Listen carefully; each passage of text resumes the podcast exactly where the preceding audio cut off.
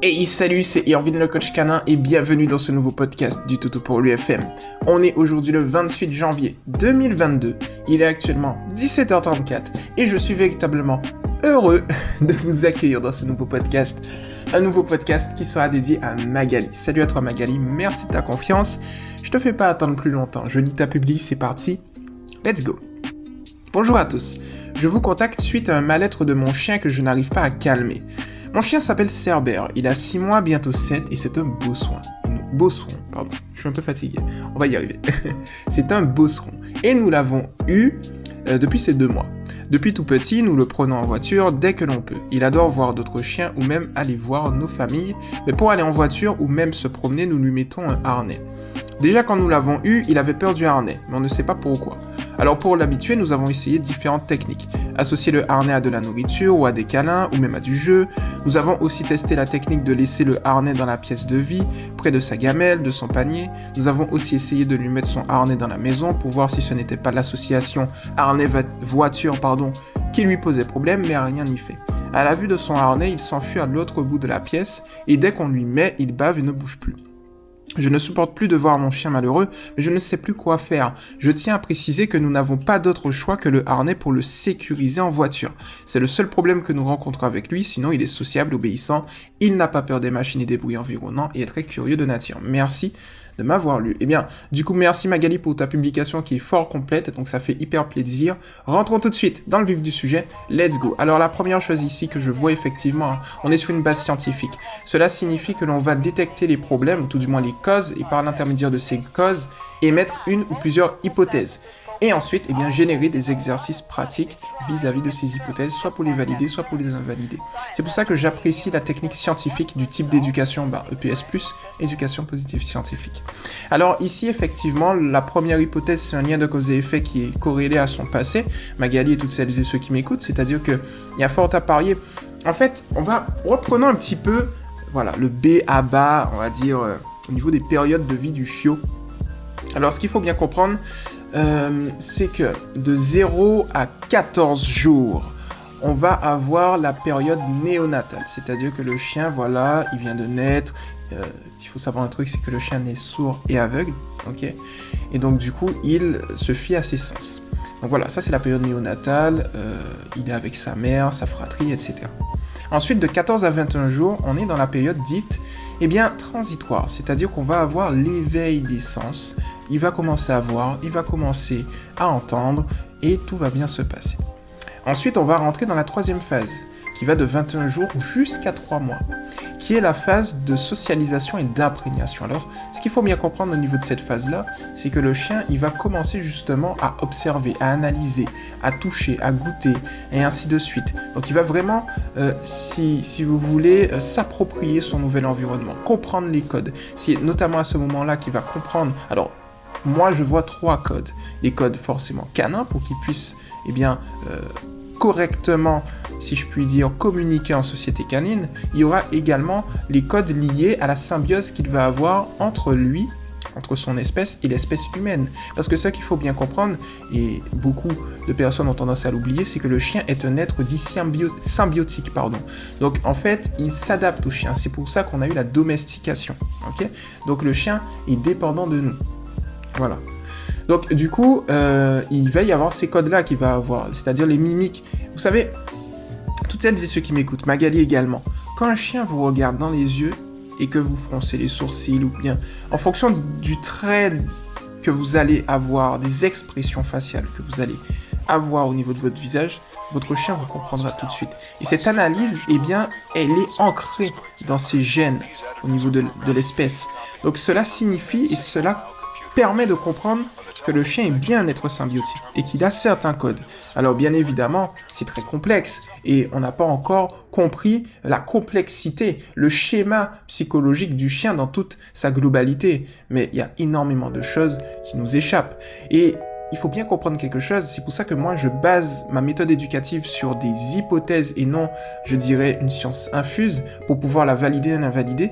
C'est que nous, on peut juste anticiper ce que le chien pense, mais on peut pas être dans sa tête. Et c'est très très important. Que ce soit un expert comme moi, que ce soit n'importe quel référent ou référente affective ou le plus grand des experts, euh, qu'importe ce qui se passe, c'est qu'on ne pourra jamais savoir ce que le chien pense véritablement. Par contre, on pourra anticiper, on va essayer de voilà d'investiguer, de comprendre par rapport à ses comportements, ça, je dis aussi sa matérialisation, voilà euh, physique en fait, comment euh, ça se traduit, son comportement et ainsi de suite. Et soit on fait mouche, soit on fait pas mouche. D'où le fait que le schéma de euh, comment ça se comment on dit déjà d'hypothèse voilà je cherchais le mot est plus intéressant du coup voilà ensuite on va avoir les codes qui sont basés moi je parle de code spirituel, c'est-à-dire en termes d'énergie. C'est-à-dire que le chien, il ressent les énergies, il va répondre par rapport à ça. C'est purement et simplement ce qu'on appelle du conditionnement pavlovien ou du conditionnement opérant. On parle de renforcement positif, c'est-à-dire que le chien va faire apparaître, ou tout du moins, ouais c'est ça en fait, hein, va augmenter l'apparition d'un comportement lorsqu'il va détecter qu'il y aura euh, quelque chose de très appétitif. Et en fait, l'éducation positive dans toute sa généralité est basée sur deux concepts du conditionnement pavlovien, pardon, Pavlov, pavlovien, ou conditionnement opérant, c'est plus simple. C'est le R+, renforcement positif, et si je ne me trompe pas, le P-, qui est la punition négative. Attention, c'est un peu technique. Quand on parle en fait, parce qu'en fait là c'est des termes scientifiques que je vous donne, la punition négative, euh, ne fait pas référence à la définition, je dirais, vulgarisée ou démocratisée de punition qu'on connaît. Là, c'est un terme purement scientifique. Lorsque Pavlov a fait son système, en fait, dans le conditionnement opérant, on définit la punition comme la diminution d'un comportement et le renforcement comme l'apparition d'un comportement. Donc ça n'a rien à voir avec la réprimande ici. ok? Il faut vraiment différencier le terme punition dans le conditionnement opérant de punition, je dirais, dans le terme grand public. Donc en fait, euh, le P- c'est quoi? C'est tout simplement qu'on va diminuer un comportement en retirant quelque chose. En l'occurrence, qu'est-ce qui se passe? Je souris là, mais c'est magnifique. Qu'est-ce qui se passe en fait? C'est-à-dire qu'en gros, si votre chien fait, euh, dans notre jargon, une bêtise, ou plus techniquement parlant, une déviance de comportement, on va tout simplement l'ignorer. C'est-à-dire qu'il n'y aura rien.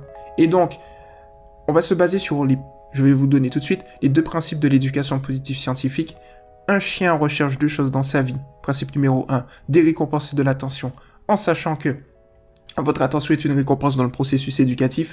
Principe, principe pardon, numéro 2, le but de l'éducation est d'adapter le comportement naturel et nécessaire du chien à la vie domestique. Ça veut dire que toucher le chien est un comportement naturel et nécessaire. Et vous l'aurez compris, ça ne sert strictement à rien de réprimander son chien. Et donc, en termes scientifiques, le P-, punition négative, eh bien, signifie que lorsqu'on va ignorer le chien, forcément il va comprendre. Parce que le chien, en fait, il s'adapte à quoi? Il se dit, ok, qu'est-ce qui...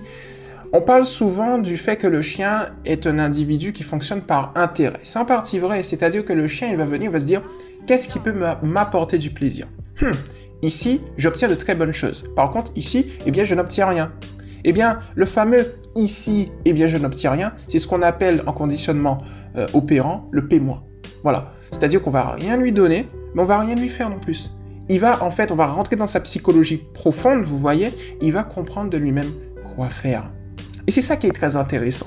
Et bien évidemment, le P+, donc on lui donne une petite friandise ou bien une récompense, félicitations par la voix, caresse, friandise. Mais en fait, les récompenses, la friandise est une sous-catégorie, vous voyez, un sous-jacent de la récompense. Mais il y a également les jouets, le début d'une promenade, la fin d'une promenade.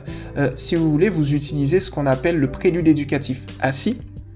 Et la méthode Primac, la méthode Primac qui est hyper importante, on, peut pourra la voir euh, euh, peut-être autre part, mais pour faire simple, la méthode Primac, c'est tout simplement le fait de faire croire à son chien que c'est lui qui nous éduque en lui donnant l'opportunité. En d'autres termes, ça marche comme ça.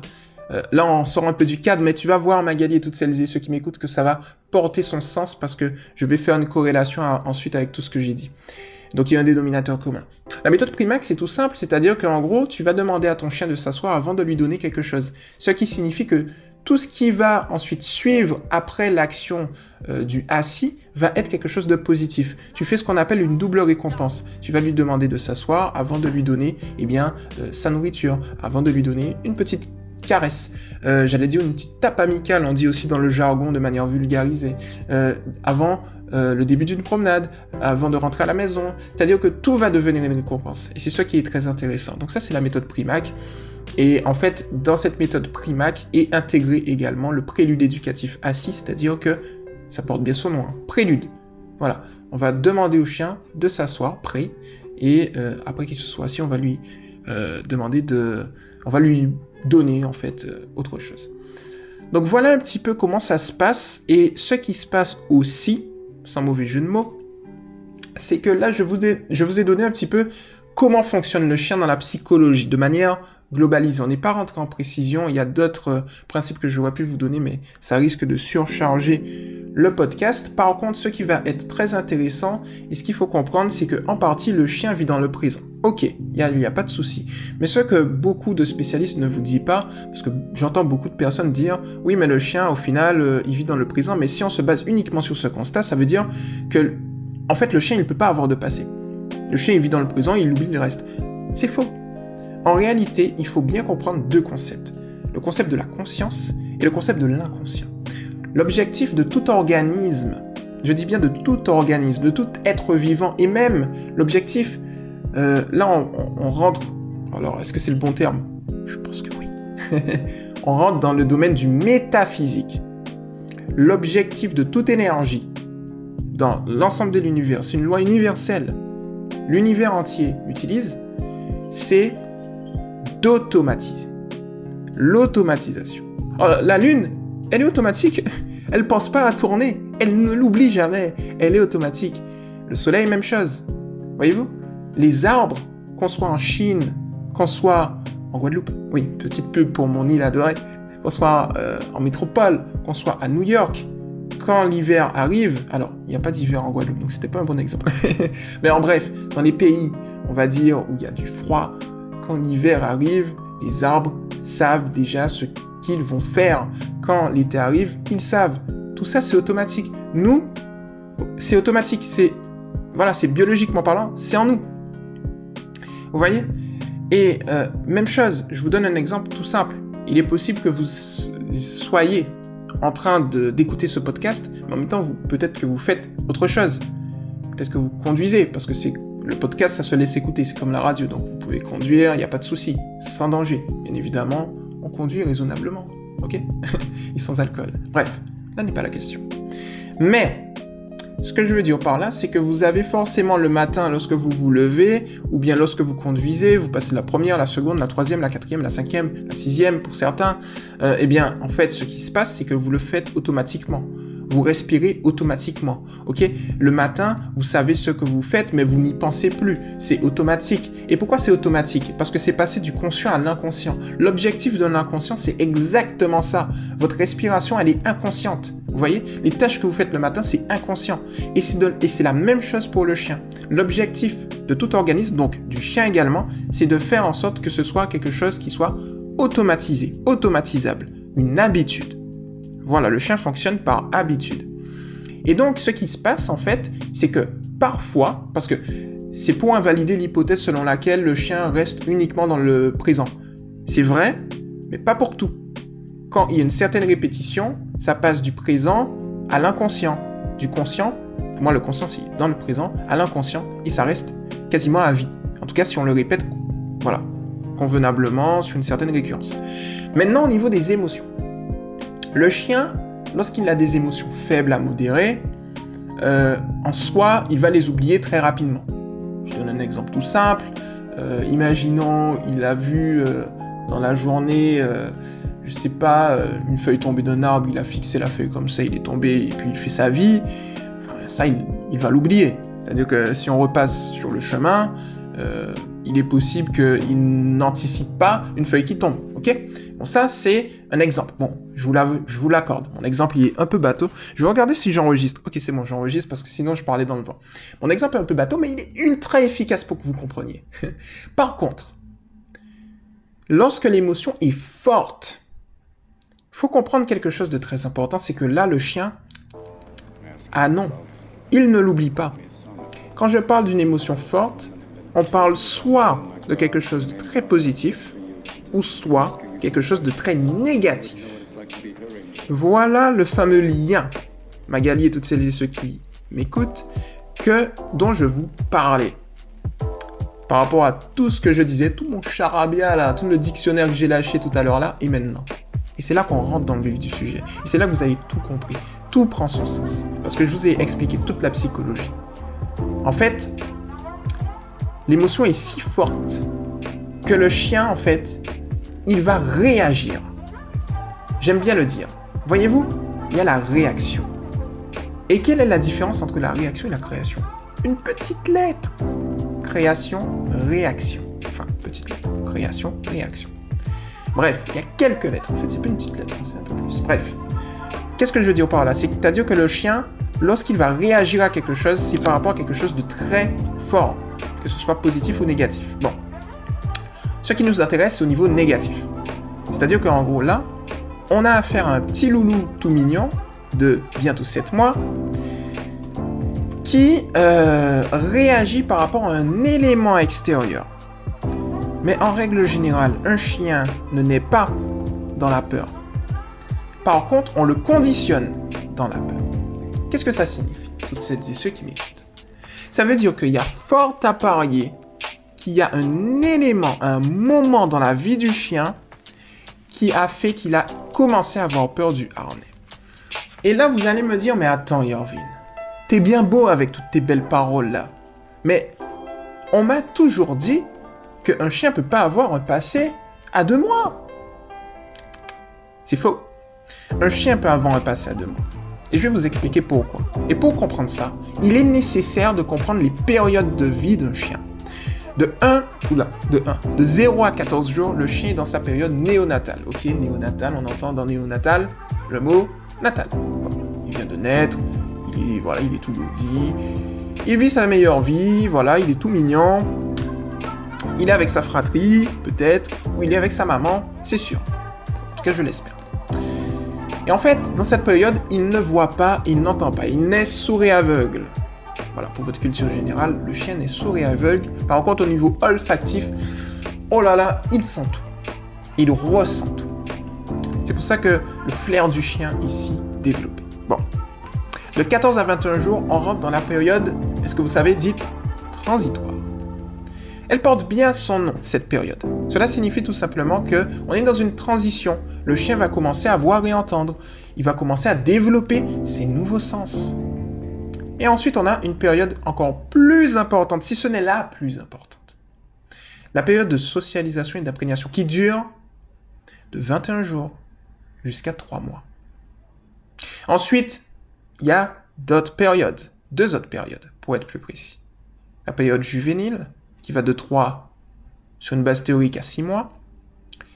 Et enfin, la période de l'adolescence, qui va de 6 mois jusqu'à l'âge adulte. Et effectivement, je suis désolé, autant pour moi, il y a la période de l'âge adulte, qui est la dernière période. Bon, qu'est-ce qui nous intéresse ici? Eh bien, c'est la période qui va de 0 à 3 mois au final, ou tout du moins de 0 à 2 mois. Parce que cette période-là, on ne la maîtrise pas.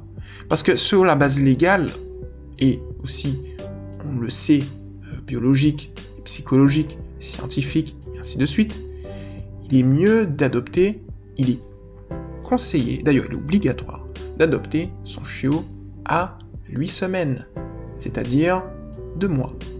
Bon. Donc ça c'est l'âge légal d'adoption. Vous le savez aussi bien que moi. Mais qu'est-ce qui se passe de 0 à 2 mois? On ne sait pas. C'est opaque. On ne sait pas ce qui s'est passé. On ne sait pas euh, chez le lover ce qu'il a fait et qui a permis que. L'autre chose aussi, c'est que le chiot, il est possible. Alors ça, c'est les mystères de la complexité, enfin les mystères de la psychologie canine.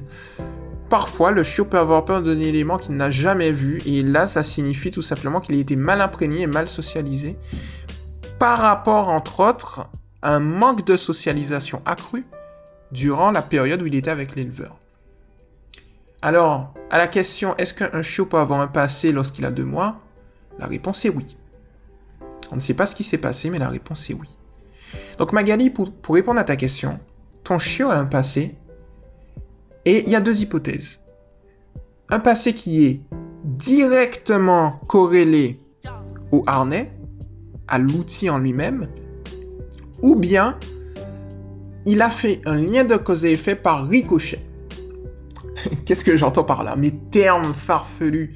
C'est-à-dire qu'il y a quelque chose qui s'est passé qui a fait que il n'arrive pas à s'habituer à, en l'occurrence, au harnais. Voilà un petit peu ce que je pense. Alors maintenant, qu'est-ce qu'on peut faire pour régler le problème? On a bien compris la psychologie canine.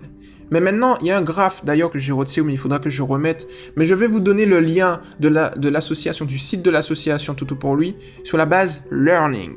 Parce que on a fait une refonte du site et on a, euh, d'ailleurs je vais aller avec vous, on a tout, tout, tout, tout, tout une panoplie de... En fait, on a toute une plateforme complète, espace learning, où vous pourrez vous former. D'ailleurs, il y a la formation ANAC, aide aux nouveaux adoptants de Chio, et vous pouvez vous former gratuitement, disponible 7 jours sur 7, 24 heures sur 24. Allez-y, allez-y.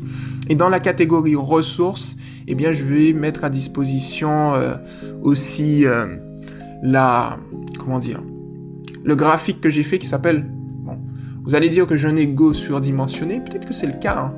le graphique défieux, voilà. Bon, mais c'est comme ça, vous savez que c'est... vous savez que c'est le graphique qui est lié. Bon, qu'est-ce qu'il dit ce graphique? Faut pas rentrer dans les détails parce que j'ai mis des termes détails, des oula, des termes techniques et, c'est un peu mathématique. Mais en fait, je dis tout simplement que pour passer euh, d'un état émotionnel chez le chien négatif à un état émotionnel positif, il est nécessaire de passer à un état émotionnel neutre. Ça veut dire qu'en gros, en l'occurrence, Magali et toutes celles et ceux qui m'écoutent, pour faire en sorte que Cerbère puisse euh, assimiler la... Comment on dit déjà? J'allais dire la laisse. C'est le harnais, voilà, le fameux harnais. Le harnais a du positif. Il est nécessaire de faire en sorte que ce harnais soit ce que j'appelle un élément à récompense. Alors, qu'est-ce qu'un élément à récompense? Vous vous souvenez, toutes celles et ceux qui m'écoutent, lorsque je vous ai dit, pardon, que euh, le chien recherche deux choses dans sa vie, récompense et attention, en sachant que notre attention est une récompense dans le processus éducatif. Je reprends mon souffle. C'est bon. Eh bien, en fait, c'est, tout l'intérêt, tout le principe va prendre effet là. C'est-à-dire qu'en gros, on va se dire, ok, par l'intermédiaire, on va le faire progressivement, on va faire en sorte que le harnais, eh bien, le chien euh, se comporte favorablement au harnais, vis-à-vis du harnais, qu'il adopte le bon comportement, à son rythme, mais en prenant en compte le fait qu'il va le faire pour obtenir quelque chose, une récompense. Donc il va se dire dans la tête, dans, sa tête, le chien, ton chien, Cerbère, il va se dire, hmm, ok, le harnais, bon, je l'aime pas trop, mais si j'obtiens de bonnes choses, ou tout du moins si je garde bon comportement, j'obtiens de bonnes choses. Boum Et là, donc, du coup, il va pas apprécier le harnais, mais ça ne va plus lui faire peur. Il va le faire uniquement par intérêt, le bon comportement. Et en fait, ce qui va permettre le passage d'un état émotionnel neutre à un état émotionnel positif, où là, il va véritablement apprécier le harnais, c'est avec la répétition. Plus tu vas répéter, et plus il va apprécier, parce qu'il va s'y habituer. Est-ce que tu vois un petit peu toute la logique, la ligne directrice du début du podcast jusqu'à maintenant que je t'ai donné. C'est pour ça que j'ai fait tout mon charabia tout à l'heure là. C'est de ça dont il est question. Alors, toutes les techniques que tu as utilisées sont les bonnes techniques. Moi, ce que je te conseille en complément de ça, Magali, toutes celles et ceux qui m'écoutent également, c'est que en fait, ici, il y a quelque chose de très intéressant que tu as fait. Tu sais, c'est quoi? C'est que tu as détecté le moment où ton chien est dans un inconfort total, c'est-à-dire qu'il bave et il ne bouge plus. Alors, ce qu'on va faire en fait, c'est la chose suivante, ce qu'on appelle du contre-conditionnement que l'on va lier à une désensibilisation. Derrière ces termes techniques se cachent des exercices simples. Le contre-conditionnement, c'est qu'on va contrer un conditionnement existant. En l'occurrence, eh bien ton chien, te souviens du graphique que je t'ai dit, ton chien n'aime pas le harnais, on va progressivement, on va voir le progressivement tout à l'heure, on va faire en sorte, pour l'instant, on, on se base sur ça, on va transformer le négatif en positif par l'intermédiaire du neutre. Pour le faire, on va le faire progressivement. Et l'autre terme qu'on a, c'est la désensibilisation. On parle aussi parfois de désensibilisation euh, progressive, ou euh, je sais plus l'autre terme, j'ai un petit peu oublié. Mais En gros, je crois que c'est des sensibilisations systématiques. Ouais. Ou des sensibilisations, c'est la même chose en fait. Hein. Si tu entends désensibilisation ou désensibilisation systématique, je crois que c'est ça, ou désensibilisation progressive, c'est exactement la même chose. En bref, on le fait au rythme du chien. Et ça se passe comme ça. Tu vas doter ton harnais, euh, le harnais de ton... Oula, un, deux, trois. Tu vas doter le harnais, euh, tu vas doter ton chien du harnais. je vais y arriver. Et donc du coup, tu vas l'observer. Le chien, il a trois phases. La phase de confort, c'est-à-dire qu'il sait qu'il peut gérer au niveau émotionnel. La phase d'inconfort, il ne peut pas gérer du tout. Et là, il aura des signes, il va baver, ne va plus bouger, il va peut-être chouiner. Et la phase de confort-inconfort, c'est une phase où il va pouvoir progresser. L'objectif, c'est qu'il soit dans la phase de confort-inconfort. Qu'il se dise, ok, j'ai une certaine alors là, on n'a pas une peur, hein. euh, on a une phobie ici. C'est-à-dire qu'il est possible qu'il généralise aussi à tout un contexte. Donc il est peut-être intéressant de le faire sur des contextes différents. En bref, ce qui se passe en fait Magali, c'est que quand tu vas mettre le harnais, tu vas l'observer. On va jouer sur le temps de pose du harnais. Si tu vois, tu vas le mettre, alors tu vas le poser sans forcément l'attacher, juste le poser, et tu vas voir, euh, si tu veux, son attitude. Si tu vois qu'il est un petit peu, euh, bah, imaginons, comment dire, si tu vois que ton chiot, il est véritablement apeuré, eh bien ça veut dire que là, euh, il est nécessaire non plus de le poser. Alors, on parle ici d'une pose du harnais sur 5 secondes. Hein. Si tu vois qu'il est apeuré, qu'il n'arrive pas à gérer, tu retires le harnais et tu vas le poser par terre au début. Tu vois, en fait, c'est exactement ce que tu fais. L'objectif au début, c'est qu'il puisse avoir un comportement, disons, calme euh, pendant 5 secondes. Voilà. Si tu vois qu'il est il a une certaine indifférence du harnais pendant 5 secondes, et eh bien dans ce cas-là, tu vas le féliciter par la voix, par les caresses, retirer le harnais. Ok? Ensuite, tu vas attendre une dizaine de secondes, puis tu vas remettre le harnais. Et tu vas passer de 5 secondes de pause à 10 secondes de pause. S'il adopte toujours une attitude calme et sereine, on est en mode statique, hein, il ne bouge pas. Hein. Euh, d'ailleurs, il va, être avec toi. D'ailleurs, euh, D'ailleurs, tu n'auras pas besoin de lui mettre de laisse, rien du tout. En fait, il sera avec toi à la maison pour l'instant. Ensuite, eh bien, on va passer de 10 à 15. Quand tu es à 30, on va essayer de voir si tu arrives à gérer pendant une minute. Si sur une minute, eh bien, il est indifférent au niveau de la pose du harnais, tu retires le harnais, tu félicites tranquillement, tu attends 10 secondes. Et là, tu changes d'environnement et tu fais exactement le même exercice. On est sur une base euh, où tu auras une certaine répétition, mais tu sais ce que je t'ai dit tout à l'heure là, c'est-à-dire que le chien il fonctionne beaucoup par habitude et donc du coup en fonction de l'environnement le comportement peut différer. Donc avoir une certaine pluralité au niveau des environnements va être intéressant. Donc tu peux faire ça comme ça. Ensuite ce que tu vas faire c'est rajouter du mouvement. En l'occurrence tu vas... Alors avant de rajouter du mouvement ce que tu peux faire c'est attacher le harnais et refaire l'exercice. Quand tu vois que tu as atteint une minute attaché, et eh bien dans ce cas-là tu rajoutes du mouvement. Donc au début c'est très très simple. En l'occurrence, tu vas l'attacher, on sait qu'il dure une minute, tu vas le faire marcher sur 30 cm. Tu félicites par la voix, par les caresses, par les friandises. Tu détaches. Puis tu rattaches au bout de 10 secondes. Et tu avances de 1 mètre. Et tu fais ce système où tu augmentes de 30 cm par 30 cm. On le fait vraiment étape par étape, tu vois, au rythme de ton chien. Et tu vas voir que progressivement, ton chien va se mettre à l'aise. Et étant donné que tu vas le féliciter par la voix, par les caresses, de temps en temps par les friandises si tu le souhaites, ça va justement permettre à ton chien de bien se conditionner, de faire en sorte, on se rappelle du graphique, euh, que le harnais devienne un élément à récompense. Voilà. Le fait qu'on le fasse si progressivement, il va pas se rendre compte au final des progrès qu'il va faire. Et quelque chose qui initialement, c'est-à-dire aujourd'hui, lui faisait peur, dans un mois, par exemple, on va revenir sur le délai de résolution du problème, dans un mois, eh bien, ce sera tout à fait normal pour lui. Donc voilà ce que je te conseille, et tu fais ça dans différents euh, endroits. Après, tu rajoutes la laisse au harnais. Et là, tu rajoutes du mouvement, tu bouges un petit peu la laisse, et ainsi de suite. Et après, quand tu as fait ça, tu testes, bien évidemment, dans un environnement en voiture. Tu vois? Ça va permettre à ton chien de vraiment bien se conditionner en toute tranquillité et tu vas voir qu'ensuite, eh bien, tu n'auras aucun souci.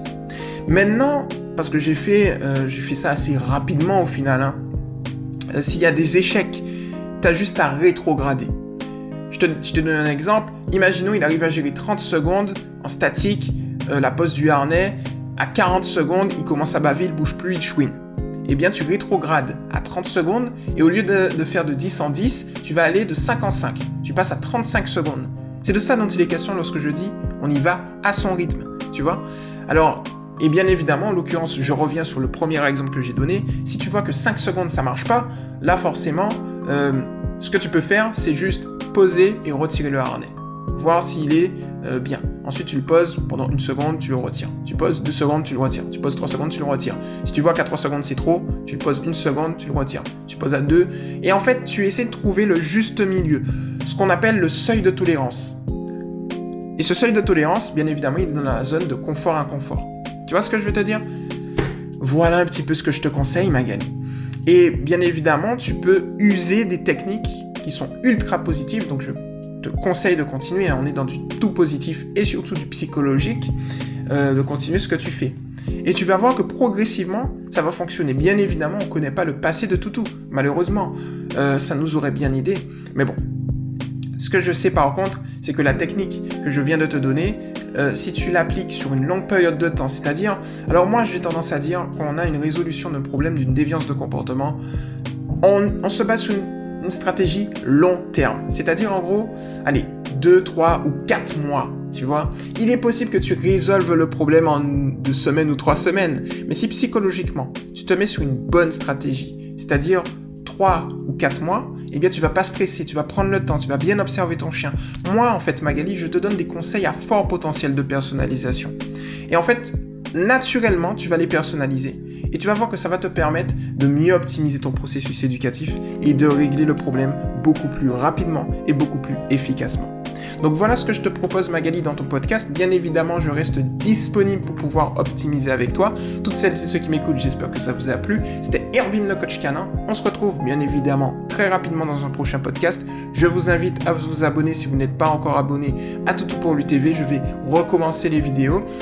Ensuite, à aller sur le site toutoupourlui.com. Les liens sont dans la description, toutou-du-6 pour-du-6 lui.com. Il y a plein de ressources, plein de... Ben, il y a la formation pour les nouveaux adoptants de chiots, ça peut être hyper sympa.